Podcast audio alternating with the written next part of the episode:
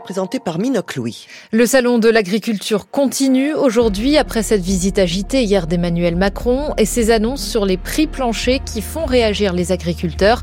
Nous y reviendrons. La France fait à nouveau des affaires dans le domaine militaire avec Taïwan, de quoi irriter la superpuissance chinoise. Des sifflets, des heurts entre agriculteurs et forces de l'ordre. La visite hier d'Emmanuel Macron au Salon de l'agriculture a mal commencé. Le chef de l'État y a finalement passé 13 heures à déambuler dans les allées, à la rencontre des syndicats, des exploitants agricoles. Il leur a fait plusieurs annonces pour les apaiser, notamment celle très remarquée d'instauration de prix planchers pour la production agricole. De quoi s'agit-il exactement, Mathilde Bouquerel? Eh bien, ce sont des prix en dessous desquels les industriels de l'agroalimentaire ne pourront pas descendre dans leurs négociations avec les agriculteurs.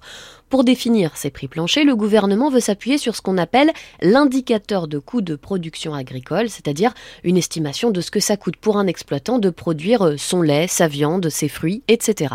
Alors, cet indicateur, il existe déjà, hein, ce sont les acteurs de chaque filière agricole, lait, viande bovine, fruits et légumes, etc., qui se sont mis d'accord pour le fixer Problème, selon les syndicats, jusqu'à maintenant cet indicateur n'était pas suffisamment pris en compte dans les négociations.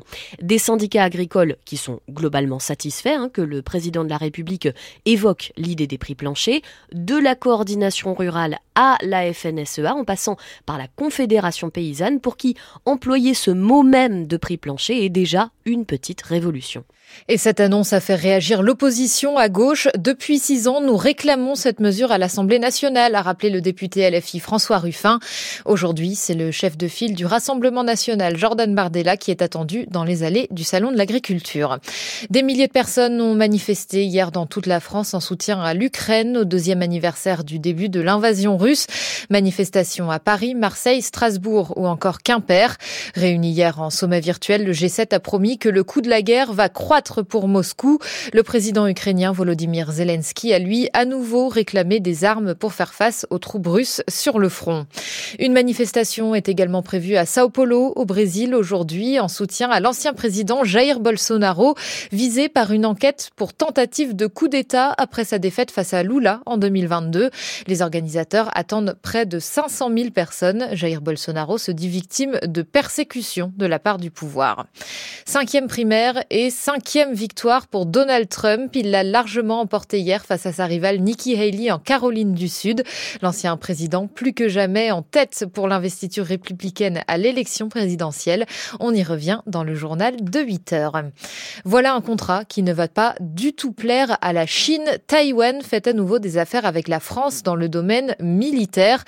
Le gouvernement taïwanais fait appel au savoir-faire français pour moderniser ses frégates Lafayette et ce, dans un contexte de tension avec Pékin. Les explications de Sébastien Berriot.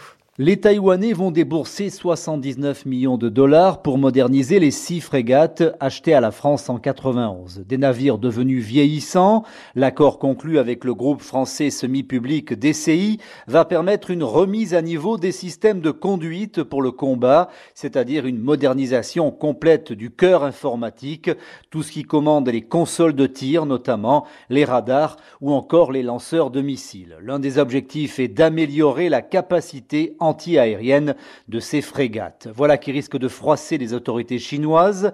On se souvient qu'en 2020, un contrat similaire avait provoqué la colère de Pékin qui avait demandé à Paris d'annuler l'accord. C'est pour cette raison que ce nouveau contrat est entouré en France d'une discrétion absolue. Le gouvernement français ne veut surtout pas compromettre le renouveau des relations franco-chinoises qui est célébré en ce moment en grande pompe. Le montant du contrat, 79 millions de dollars, reste assez limité, ce qui exclut la livraison d'armements français comme des missiles, mais la mise à jour assurée par la France pourrait aider les Taïwanais à installer par la suite leurs propres missiles sur ces frégates Lafayette. Sébastien Berriot, la réalisatrice franco-sénégalaise Mati Diop a remporté hier soir l'Ours d'or de la 74e Berlinale pour son documentaire Dahomey sur la restitution au Bénin d'œuvres pillées par les troupes coloniales françaises.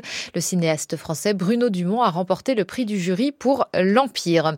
Dans le ciel aujourd'hui, un temps couvert et de la pluie sur la plus grande partie du pays. Seules les Alpes-Maritimes, la Corse et l'Alsace verront un peu de soleil.